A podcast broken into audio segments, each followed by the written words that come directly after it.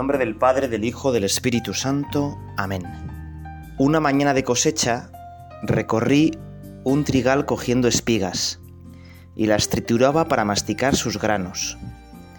Veía que mis manos no tenían mucho grano y que muchos de ellos eran tan amargos que se perdía el sabor del trigo suave. Le conté este sueño a un recolector de trigo, y este sonriendo me dice lo siguiente: Para coger trigo hay que debe agacharse, de lo contrario recogerá cizaña.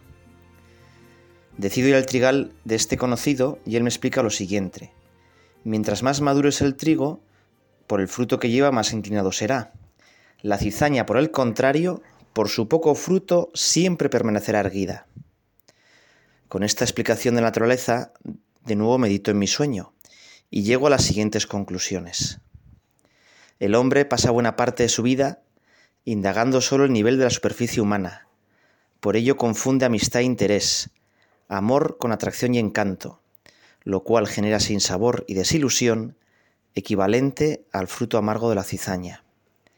Al igual que se recoge el trigo, la amistad y amor se consiguen indagando a lo profundo del ser humano, escogiendo aquellos que dan fruto auténtico de justicia, amor, lealtad y bondad en relación con sus cercanos. Bueno, pues este poema nos sirve para introducir esta meditación en la que quisimos poner de título El cáncer de la cizaña. El cáncer de la cizaña. Y es que vamos a rezar con esta parábola que seguro que sabes, que es la parábola del trigo y de la cizaña.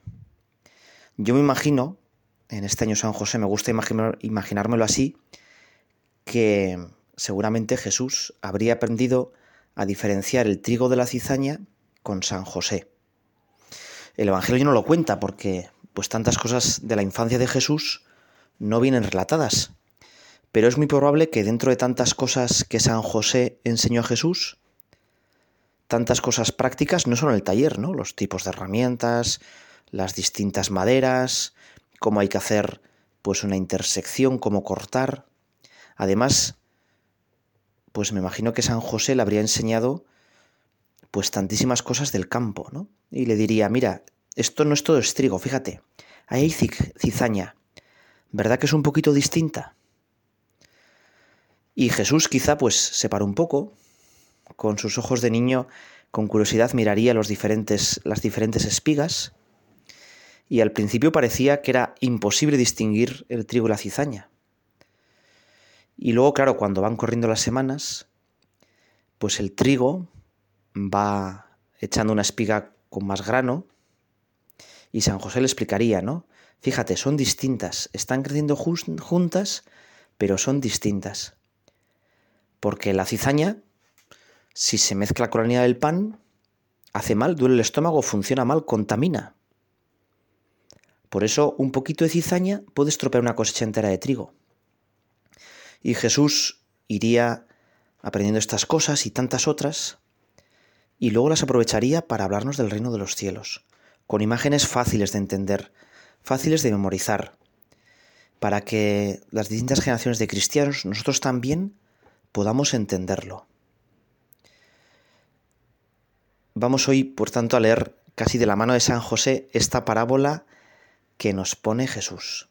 Jesús propuso otra parábola a la gente. El reino de los cielos se parece a un hombre que sembró buena semilla en su campo.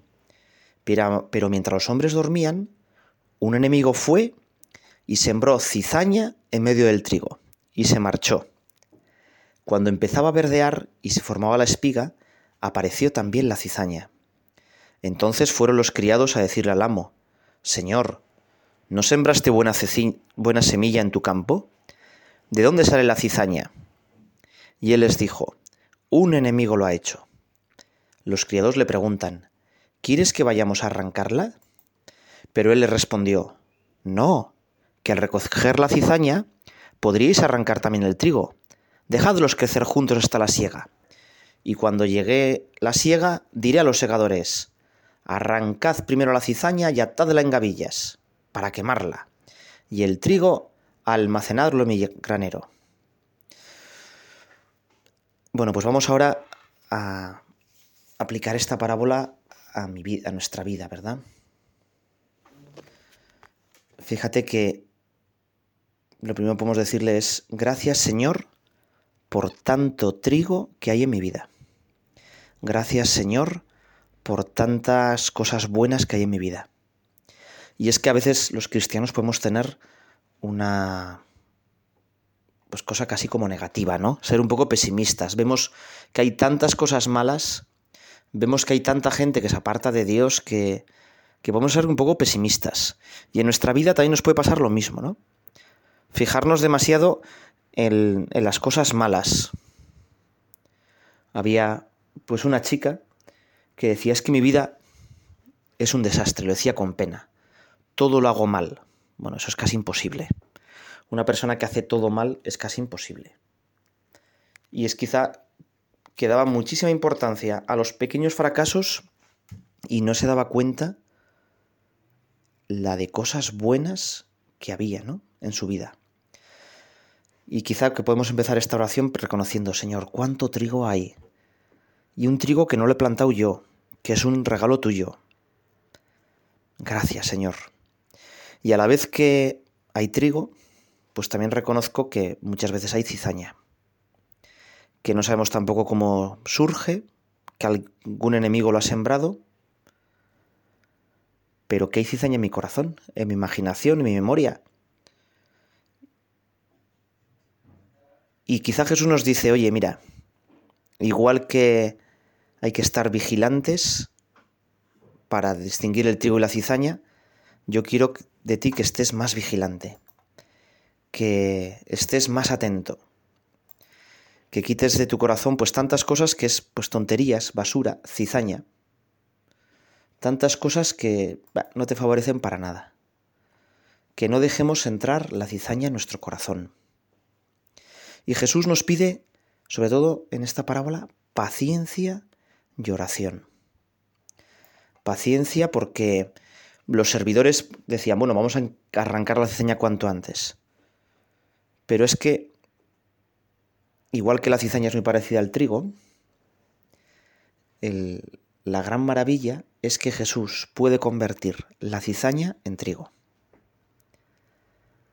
La cizaña que parece inútil y que es venenosa, Dios la puede convertir en cosas buenas. Hemos empezado con un poema, bueno, pues un poco sencillo, no, es muy, quizá no muy artístico, pero que dice una gran verdad. La cizaña, cuando los campos ya están en plenitud, sobresale porque apenas tiene grano, y eso lo hace ir como hacia arriba. Es lo que primero se ve de un campo. También en nuestra vida, como decíamos antes, a veces lo que se ve solo es lo malo. El trigo se inclina hacia abajo precisamente porque está cargado de fruto. Si tú y yo queremos tener fruto, lo que tenemos que hacer es inclinarnos hacia abajo. Si tú y yo queremos tener fruto, lo que tenemos que hacer es servir a los demás, ponernos a sus pies como Jesús. Cuando en tu vida pues parece que todo el mundo habla bien de ti y, y todos te aplauden, es que quizá eres cizaña. Es que quizá tienes que inclinarte un poquito más. Vamos a pedirle al Señor que de verdad demos fruto y que Dios, incluso lo malo de nuestra vida, las cosas peores de nuestra vida, nos las convierta en trigo.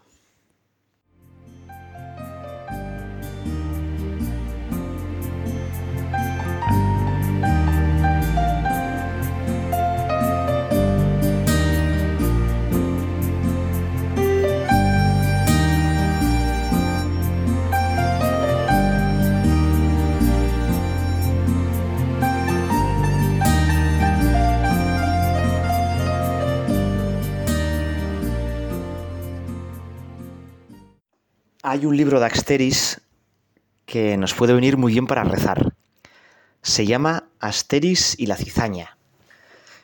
Y la historia es bastante sencilla. El Senado de Roma se niega a darle ya pues más dinero y más legiones a Julio César para nuevas conquistas. porque hay una aldea, la aldea de Asteris, que se sigue resistiendo. Y entonces el dictador romano se reúne con sus asesores, bueno, pues para elaborar un plan y así desaparecer la, aldea.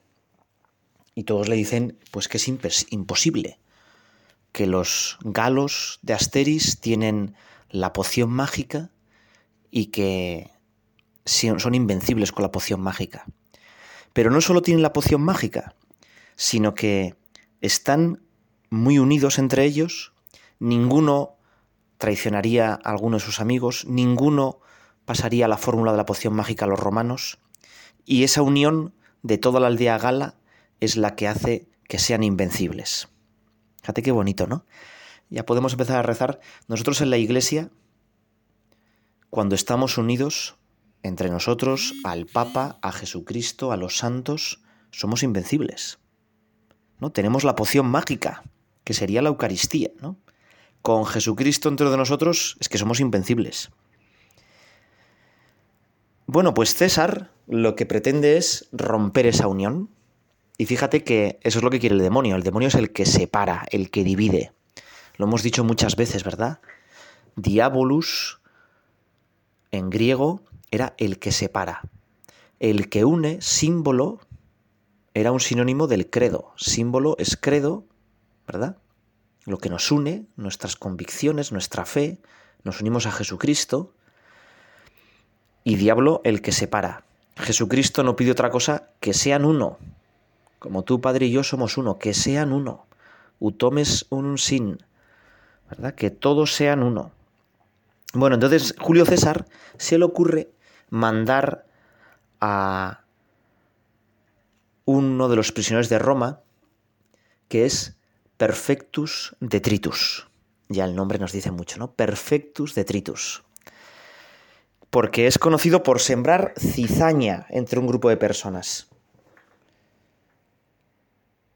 Y de hecho lo que va diciendo son pues mentiras para quedar el bien, para, para que surja la desconfianza.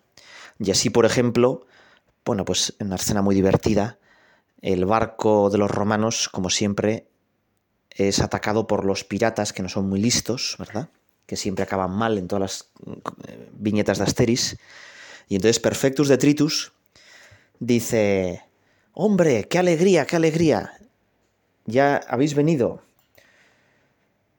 Vienes a recoger el oro que te había prometido. Y se lo dice al vigía. No sé si el vigía tienes la, la cabeza quién es. Es una persona de color negro eh, ¿no? que no es muy inteligente y que siempre alerta del peligro y tal, ¿no?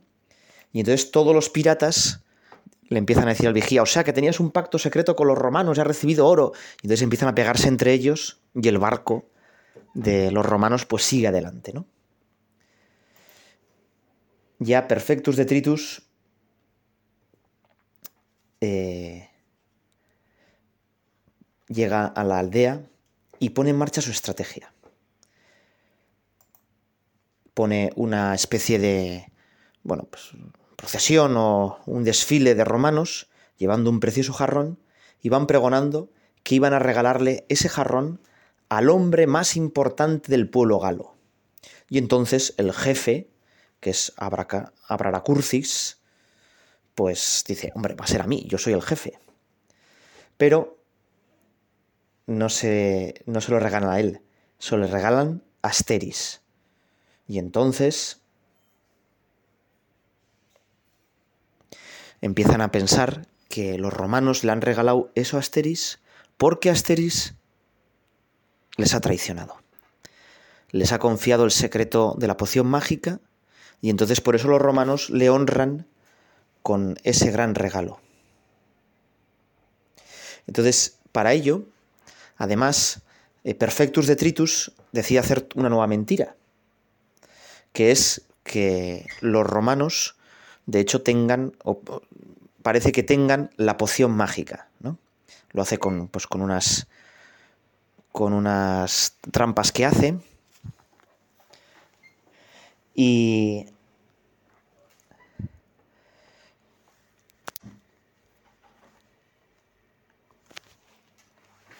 Bueno, total que, bueno, la, historia, la historia sigue para adelante. Ya Asteris y Obelis, como siempre, que son los buenos, los que pues deciden que, que tienen que investigar, ven que la, supuesta poción pues es falsa, lo demuestran al pueblo, eh, y entonces el pueblo comienza a creer otra vez en la inocencia de Asteris, ¿eh? Eh, piden perdón a Asteris y empiezan una, una, preparación, una gran celebración. Pero Asteris, para darles como una última lección, lo que hace es que se se hace llevar sobre el escudo como si fuera el jefe. Y otra vez empieza la disensión. Arbargacurcis se cabrea, eh, hace que sus servidores le metan rápidamente en su, en su casa, no se agacha y entonces bueno, se pega con, con el dintel de la cabeza. Y de nuevo Asteris les dice, mirar, este escudo es el que voy a regalar al jefe, si más lo estaba probando. Y ya por fin se vuelven a unir todos, ¿no? Bueno, fijaos que es una historia pues como tontorrona para los niños, pero que nos puede venir muy bien, ¿verdad? Qué fácil es que desconfiemos unos de los otros, que empecemos a crear grupitos, capillitas, este es de los míos, este no, este me cae bien, este no. Qué fácil es y cuánto nos gusta el cotilleo y la murmuración.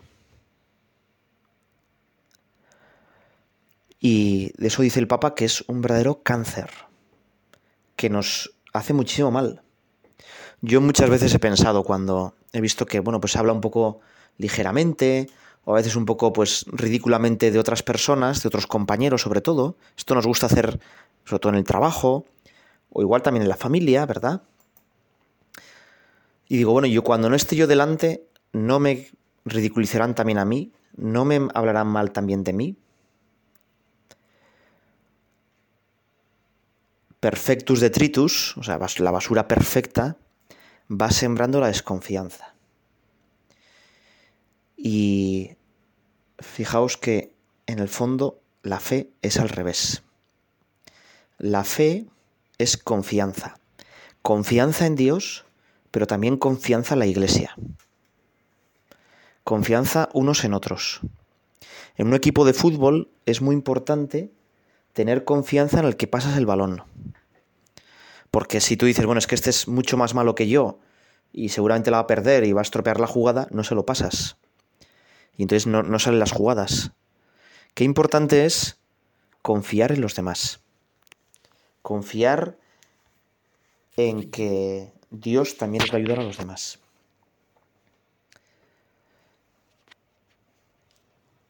El Papa habla del cáncer de la murmuración en un texto precioso y lo hace con ocasión de un texto de los Hechos de los Apóstoles. Dice así, Por entonces, al crecer extraordinariamente el número de los discípulos, surgió un conflicto entre los creyentes de procedencia griega y los de origen hebreo. Aquellos se quejaban de que estos últimos no atendían debidamente a las viudas de su grupo cuando distribuían el sustento diario. En el fondo es perfectus detritus.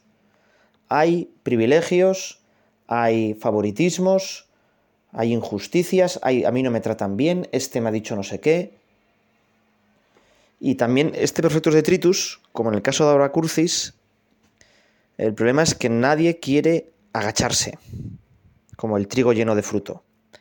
Abaracurcis se pega con el dintel de su casa porque quiere estar más alto que los demás galos. Y gran parte de la murmuración, ese es el problema.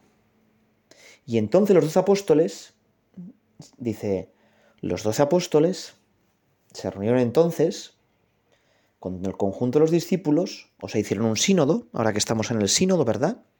Bueno, pues quizá el primer sínodo de la iglesia antes del concilio de Jerusalén fue este, y en común dijeron, no conviene que nosotros dejemos de proclamar el mensaje de Dios para ocuparnos en servir las mesas. O dicho otro modo, no, no conviene mezclarnos en asuntos terrenales. Nosotros nos dedicamos a predicar y a los sacramentos. La administración de los bienes para los laicos. Bueno, esto lo he dicho yo, ¿eh? Esto no dice el... Pero bueno. Por tanto, hermanos, escoged entre vosotros a siete hombres de buena reputación que estén llenos de Espíritu Santo y de sabiduría, y le encomendaremos esta misión. Así podremos nosotros dedicarnos a la oración y a la proclamación del mensaje. Toda la comunidad aceptó de buen grado esta propuesta y escogieron a Esteban.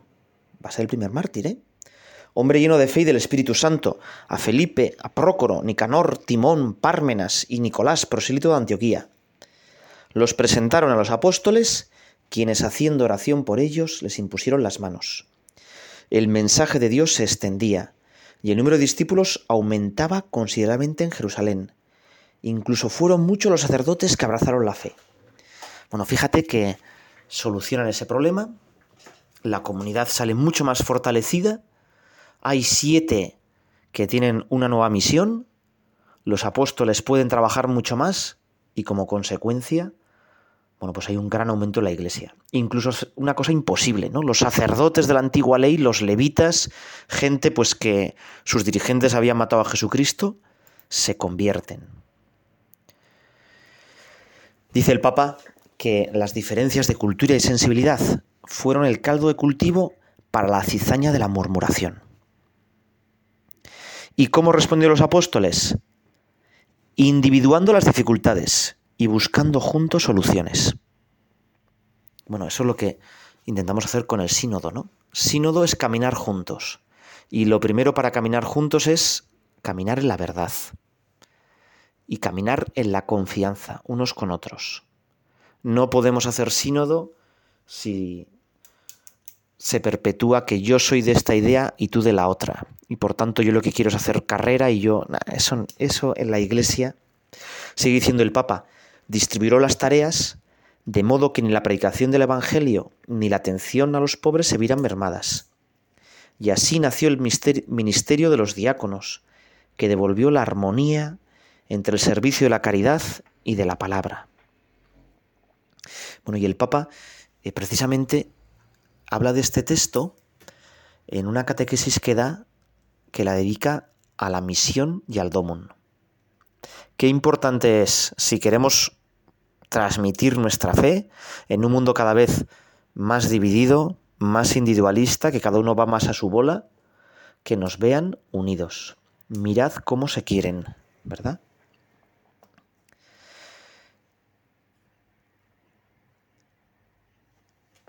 Dice el Papa que los problemas, que la murmuración ha existido siempre y que desde el inicio de la misma Iglesia, pues ha existido problemas.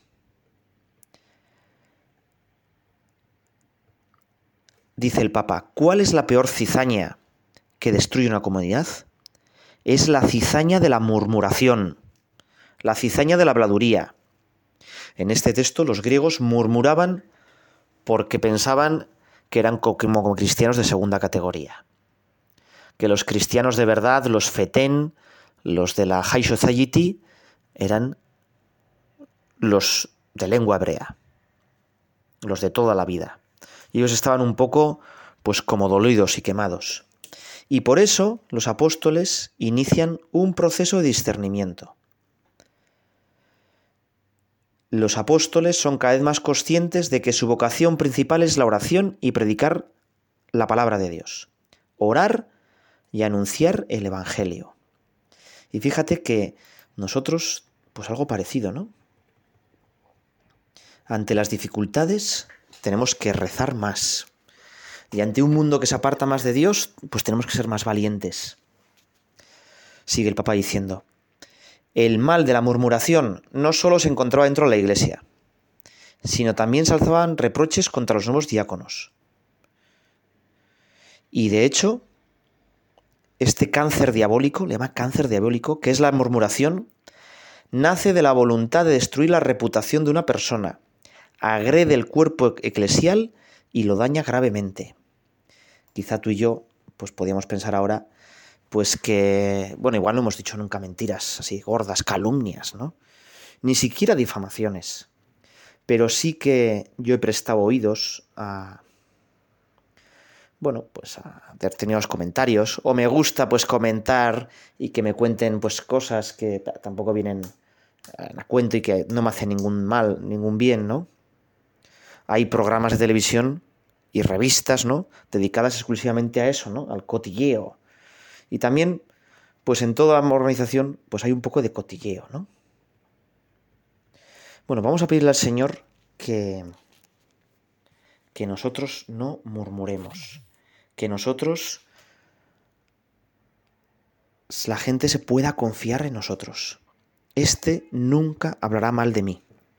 Hay un dicho que es atacar siempre de frente, de espalda solo defender.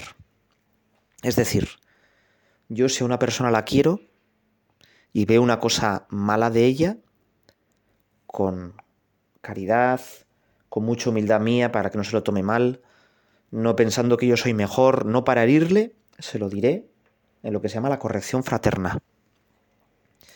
Y lo diré después de haber tomado consejo de cómo decírselo, si le conviene decírselo, de haberme enterado bien. Lo que no puedo hacer es irlo a comentar por otro. Fíjate, fíjate, fulanito, este que decía que era mejor que nosotros, fíjate qué ha hecho y tal. Eso es el cáncer de la murmuración. Cuánto mal nos hace. Todos los autores espirituales dicen que una de las cosas que tenemos que evitar es decir, oye, es que fulano ha dicho esto de ti, porque no sirve para nada, solo sirve para crear discordia, ¿no? Por eso, crear discordia es una cosa bastante grave. Vamos a acabar con una sencilla historieta de cómo los cristianos, sobre todo, lo que tenemos que poner es buen ambiente. En vez de crear muros, poner puentes. En vez de crear discordia, poner unión. Bueno, pues esto es un granjero que año tras año ganaba los premios a la cosecha mejor, bueno, yo no entiendo muy bien, ¿no? A la cebada que mejor se podía hacer malta para conseguir cerveza. Y él tenía unas semillas pues como muy especiales y entonces lo que se dedicaba es que todos los años a sus vecinos les regalaba de sus semillas para que todos tuvieran pues la mejor cebada. Y por fin una empresa, una multinacional cervecera, pues le buscó y le dijo, bueno, vamos a hacer un contrato contigo para comprarte las semillas, pero no puedes seguir regalándolas a tus vecinos. Solo tú tienes que tener eh, esta cebada tan especial con la que se hace la mejor cerveza. Y entonces él se puso muy triste. Y dijo, y les dijo, no entendéis, no, no, no, sí que entendemos, mira, vamos a dar eh, bastante dinero, pero tú no puedes seguir regalando las semillas. Los demás granjeros no pueden tener tus semillas, si no, haremos un contrato con los demás granjeros. Y dice, bueno, pero el problema es que yo regalo mis semillas de cebada para que todos los campos de alrededor tengan la misma cebada que yo. Y así las abejas que polinizan no me traigan cebada inferior. Si intentáis que solo un campo tenga la cebada buena, pronto ese campo se volverá malo porque habrá semillas que traigan polen que traigan las abejas de otros sitios que sea de calidad inferior y que lo, que nos conviene es que todos los campos de alrededor sean lo mejor posibles. Bueno, esto que es, parece una tontería, pues es algo parecido, ¿no? Para, nosotros. A nosotros lo que nos compensa, lo que nos conviene, es que todos sean lo más santo posibles. Se unan lo más a Cristo posibles. En las letanías del Omidal de Merri del Val, la que más me llama la atención es esa. Señor, haz que yo desee que los demás sean más santos que yo con tal que yo sea todo lo santo que tú quieres que sea. Bueno, pues eso. ¿eh? Vamos a pedirle al Señor que no caigamos en la murmuración, no caigamos en el compararnos, sino que intentemos que nuestro campo sea lo mejor posible, haciendo que los campos de alrededor sean también lo mejor posible. Nos ponemos en manos de la Virgen María. Si hemos empezado en manos en San José, viendo cómo San José enseñaría estas cosas a Jesús, la Virgen María, entre todas las mujeres de Nazaret, yo imagino que sería en la que todos confiaban, en la que todas sabían que les guardaría los secretos, que nunca hablarían mal, que les, que les guardaría las espaldas, la que ponía unión también en la iglesia, la que une en Pentecostés. Por eso rezamos a ella. Dios te salve María, llena eres de gracia, el Señor es contigo. Bendita tú eres entre todas las mujeres y bendito es el fruto de tu vientre Jesús. Santa María, Madre de Dios, ruega por nosotros pecadores, ahora y en la hora de nuestra muerte. Amén.